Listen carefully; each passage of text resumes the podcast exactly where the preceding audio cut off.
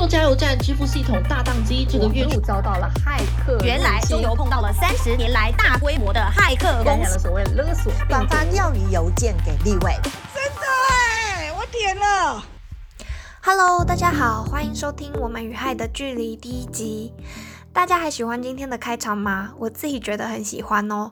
我上个月在看新闻的时候，发现一名异常兴奋的立委。我第一次看到有人点了恶意信件里面的链接还这么兴奋的，所以我觉得很奇葩，就决定要把它放到我这一集的开场里面。那说到上个月的新闻呢，不知道在台湾的大家有没有发现，你们上个月离骇客的距离特别近呢？如果你有在看新闻的话，你或许会发现，上个月每隔一个礼拜，或者甚至是几天，就出现新的治安事件哦。其实你们知不知道，台湾一直以来都是全球网络攻击的热点？今年一月份呢，有一份由 Checkpoint，呃，是一家以色列的治安公司，他们有发出一份报告。这份报告就说，台湾企业去年遭受网络攻击的次数是全球平均的四倍哦。这让我想到呢，以前有一位台湾的治安前辈说过一句话，让我觉得非常的贴切哦。他说：“台湾怎么会没有天然资源呢？台湾的天然资源就是病毒样本呐。”我相信很多在台湾治安业工作的人应该都会认同这句话。因为除了高科技产业的技术对骇客来说很有吸引力之外，台湾的地缘政治也是一个主要的原因哦。在台湾，其实真的有很多机会可以接触到不同的恶意城市，跟调查各种治安事件，这种机会也特别多。但是呢，即使平常的攻击数量就很多了，上个月台湾遭受的网络攻击频率似乎又比平常还要高，而且这些事件发生的时间点也很特别哦。在四月的时候，调查局的治安工作站才刚成立，马上就遇到一连串的攻击事件。其中有包括了卫生署公务人员的资料外泄啊，还有另外一个大家可能比较有印象的，就是中油遭到勒索软体攻击的事件。嗯，除了中油之外，其实还有台塑跟一家半导体产业的呃立成科技也被攻击了。然后在五月二十号总统就职典礼的期间呢，又发生了两件事，一个是记者收到疑似总统府外泄的会议文件。另一个是立委收到总统府寄出的有呃钓鱼信件，里面包含恶意城市的连接。诶，没错，就是开场的时候那位立委点下去的那个连接。那在这几个事件里面呢，其中有两个我觉得很值得讨论哦。第一个是中油遭到勒索软体攻击的事件。那其实我本来是安排要在第一集来聊中油的事件，但我在准备之后又发现，讲中油事件之前，好像应该先把勒索软体的知识也讲一讲。结果内容我录完之后发现不行诶，呃，太多了，要分两集，不然听众会听得很累。所以我这集呢，决定先来讲另外一个新闻事件。那这个事件呢，就是总统府疑似资料外泄的事件。这件事情我不知道大家有没有去注意到，它其实是在五月十六号的时候发生的，也就是总统就职典礼的前四天。那那一天呢，有很多跑总统府新闻线的记者都收到了一封 email。这封 email 是从一个 Gmail 信箱寄出的，这个信箱的地址是蔡 loser at gmail dot com。然后这封邮件的主题是吴德的蔡英文密室协商来分赃。邮件的内容就写着：胜利啦，来分果果，分给谁，分什么，大家来商量。不过我是老大。这个这个分果果的用词啊，后来就有被媒体指出，这不太像是台湾人会用的用语，比较像是呃对岸的用语哦。那基本上这封信走的就是一个中二路线，但是这封信却包含了几份蔡英文总统与幕僚开会的会议内容哦，而且内容看起来非常的逼真。嗯，之后总统府的发言人有出来声明说，这个是呃总统府内部并没有遭到入侵，是内部人士呃的电脑遭害，然后这个文件的内容也并非属实，内容有遭到变造，并不是真实内容。但我我觉得这个新闻呢。他在台湾似乎没有很高的讨论度，但是我觉得他应该要受到更高的关注。为什么这样说呢？虽然说我们不知道这些文件的内容是不是真的从总统府流出的，其实从新闻的内容说法是属于高层人士跟遭到变造这件事哦。其实意思听起来似乎就是他是从某个人的电脑流出。而且文件也可能是真的，然后攻击者收到之后呢，再把它的内容变造之后寄给记者。那即使不是直接攻击总统府呢，这也是一个很严重的治安事件哦。为什么总统府的文件可以让高层随意放在个人的电脑里面呢？不过这个也不是重点。重点就是这个攻击事件的手法非常的似曾相似，让我的想到了一个非常知名的骇客叫 Guccifer 二点零。没错，我今天就是要讲 Guccifer 二点零的故事。如果你对国际新闻有关注的话，你可能会听过这个骇客的名字。他其实就是在美国闹得沸沸扬扬，被认为是影响美国二零一六年大选，也就是川普现在之所以会成为美国总统的其中一个关键角色。这虽然已经是四年前发生的事情了，但这件事情的影响力非常大，一直到后来川普的通俄门事件都跟这件事情脱不了关系。那也是从二零一六年开始呢。呃，这件事情发生之后呢，威胁情资的这种研究越来越多，也开始增加了对所谓 disinformation operation 的研究。诶，大家应该还记得威胁情资是什么吧？不记得的话，可以回去再听一次上一次的内容哦。好，那所谓 disinformation 字面上的意思呢，是造谣。但是在威胁情资的领域里面呢，我们一般指的是所谓的资讯战或者是信息战，利用资讯来达成攻击者的目的。这个目的呢，通常是要去混淆事实啊，或者是对目标的想法做出改变。所以，不管是在政治层面上，还是在资安圈里面呢，都是非常有代表性，也代表呃，也真的影响到很多资安研究员研究方向的一个事件哦。那我们就来看看这个事件是怎么发生的吧。你或许有听过这个事件，但是你或许不知道这个骇客在其中，呃，到底是做了什么事情呢？故事一开始是这样子的：在二零一六年的六月十四号的时候，美国的《Washington Post》华盛顿邮报报道了民主党的资料库跟邮件伺服器遭到骇客攻击的这件事情。那民主党就是当时总统参选人，呃，希拉蕊的阵营嘛。这时间其实差不多就是四年前的这个时候，我们现在也是六月嘛。我觉得在这个时间点，然后上个月又发生总统府的事件，来回顾这件事情呢，真的是，呃，天时地利人和吗？这个成语是这样用的吗？我也不知道。嗯，总之呢，在这篇报道里面提到的是，民主党在四月的时候。就发现，哎，好像哪里怪怪的。于是五月的时候呢，他就请了一间美国的治安公司，叫做 CrowdStrike，来做调查。这间公司它其实在威胁情资产业里面算是蛮有名的公司哦。那他们一调查发现不得了，有被网络间谍攻击组织攻击的痕迹，而且还是被两个组织攻击哦。这两个组织叫什么呢？一个叫做 Cozy Bear，哎，这个这个中文要叫什么？我看到有一本中文书把它翻成舒适熊，但这舒适熊听起来不是很舒适哎。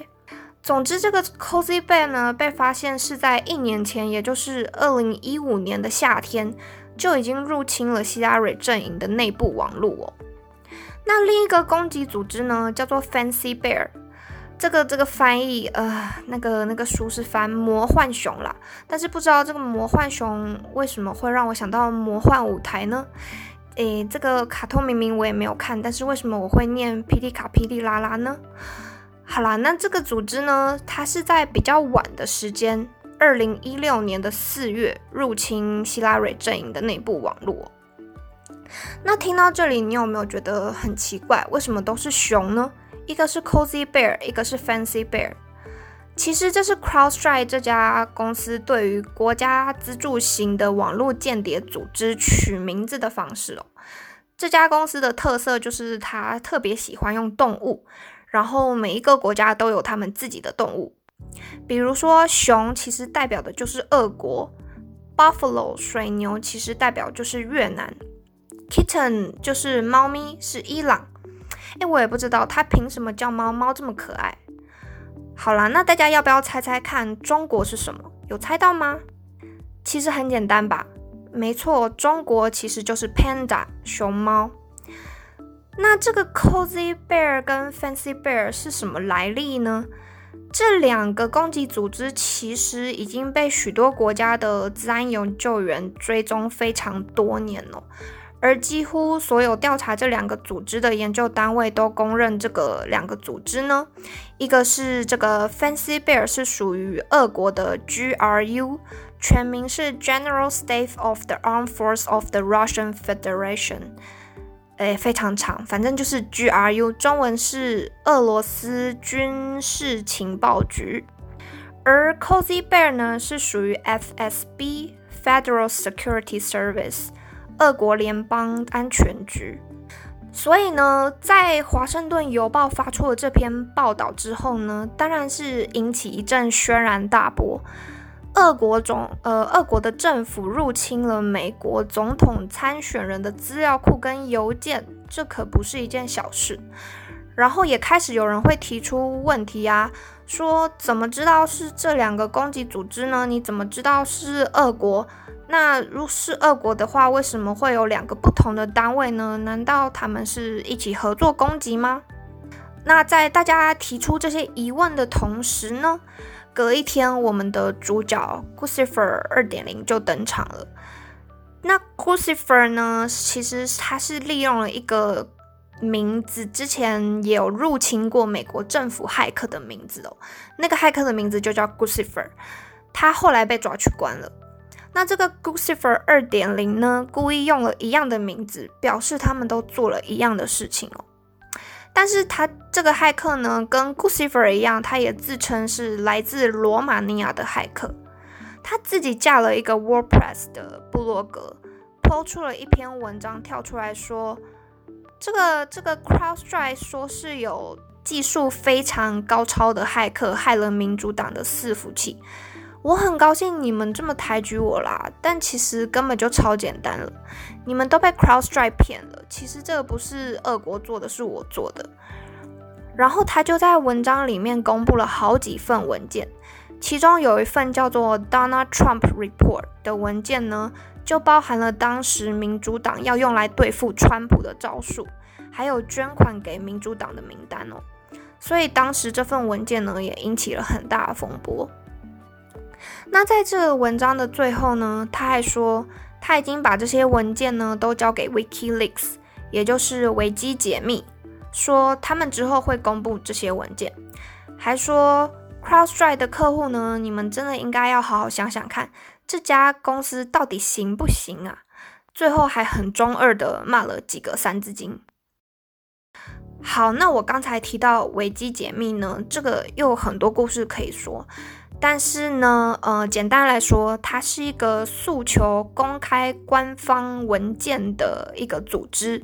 它公开的文件呢，通常包含了间谍活动、战争或者是贪腐相关的文件。他过去也曾经公开过美国军方的文件哦。那这一次呢，他也是真的就在两天之后呢，公布了一些民主党的外泄文件。也是因为这件事呢，很多人就开始对维基解密的做法不是很能理解了，甚至还有人怀疑他根本是被俄国操控的组织。之后这一公布不得了了，除了这些外泄文件里面很多料之外呢，美国上上下下都在讨论，到底是 CrowdStrike 真的不行有问题，还是这个 Guccifer 二点零在说谎呢？还有这个 Guccifer 二点零到底是谁？嗯，于是这个骇客跳出来的同一天呢，CrowdStrike 当然就是被说了一下，当然要连忙跑出来澄清嘛，就连忙发了一篇部落格。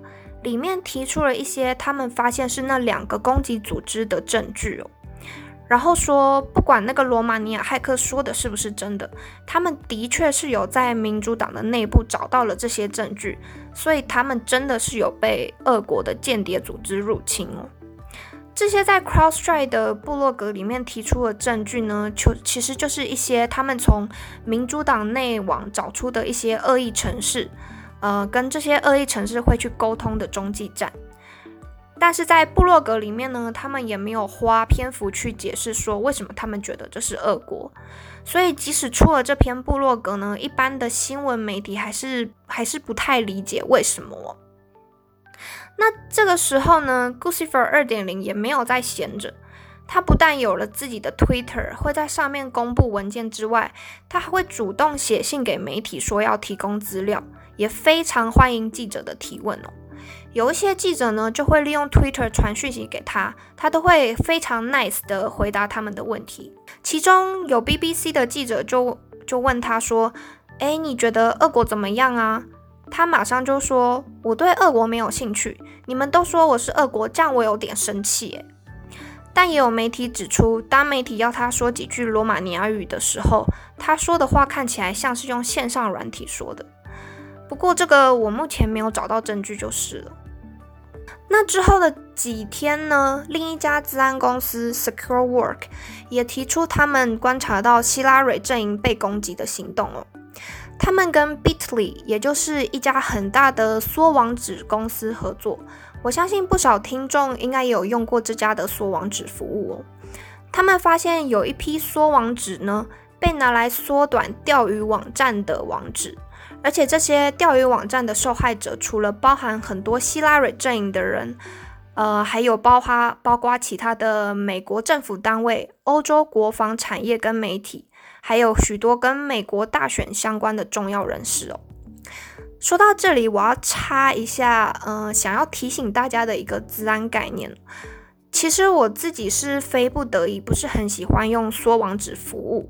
为什么呢？因为缩网址你无法从网址直接看出这个连接到底是连到了什么网站哦。这其实是很多骇客常用的攻击手法，用它来隐藏真实网址的一个方式哦。所以我在看到缩网址的时候呢，其实都会习惯性的把它复原，去看它本来的网址到底是什么，然后在点击之前呢，先利用线上扫描网站去扫一次。现在有很多的线上网站都有提供呃线上网址的扫描服务哦，其中一个比较大的是叫做 VirusTotal，大家如果需要的话可以去查一下。然后呢，尽量呢以后大家看到缩网址的时候一定要小心谨慎哦。好，那这根据这两家公司提出的这些证据呢，其他治安公司就开始来调查了。毕竟，其他竞争厂商这个时候应该也是很想找到 CrowdStrike 的小辫子。那其他治安公司找到什么呢？首先呢，是一家叫做 ThreatConnect 的公司，他们从 CrowdStrike 公布的中继站 IP 呢，发现这个中继站曾经有一个网站架在上面。那这个网站叫做 misdepartment.com。MIS Department 是一个提供技术服务给民主党的合作厂商，因为有很多的骇客呢，他们在攻击目标的时候，都会伪装成跟这个目标合作或者是熟识的身份，所以他们怀疑这个攻击者可能是利用了这家公司的身份，去伪装成是他们的网站，然后对民主党做攻击哦。但他们的这个发现呢，其实也没有办法跟俄国呃去产生关联。另一家治安公司找到的猫腻就比较有趣了。一家叫做 A R E Tanica 的公司呢，他们研究那些民主党外泄的资料，发现其中泄露出来的一份资料呢，在公开前有被修改过，而且留下来的是修改者的电脑名称，在这个文件的 metadata 里面。那这个名称呢是俄文的，而且还是一个苏联时期比较常用的名字哦。而这个档案的原始创创建这个档案的人呢，名称则是显示是民主党的其中一个成员。所以看起来，这个文件的确一开始是被民主党持有，但是在泄露前呢，被某个有俄文名字的人改过。除了这个呢，他们也发现有另一份文件，在 Guccifer 提供给媒体的时候，里面出现了俄文的错误讯息哦。这个错误讯息产生的原因是因为他在把这个原本是 Word 档转成 PDF 档的时候呢。因为 Word 档里面有一些连接失效了，这个 PDF 档呢里面就显示了错误，而这个错误讯息是俄文的，表示说使用这个转档的这个操作者呢，可能是使用俄文的作业系统。但是这份文件呢，在被放到 Guccifer 自己的 WordPress 的时候，也就是他自己的网站的时候，却被删掉了。表示他是有意想要掩盖这个错误讯息哦。那除了这些证据之外呢，其他厂商也陆陆续续找出了一些在中继站上面的关联。这部分呢，因为太琐碎，我就不详细说了。但是这些呢，都没有让 Guccifer 停止他的行动哦。过了一个月之后呢，他又再次提供另一堆档案给一家媒体。之后的一周呢，川普被正式提名之后。WikiLeaks 又在这个时候公开了更多资料。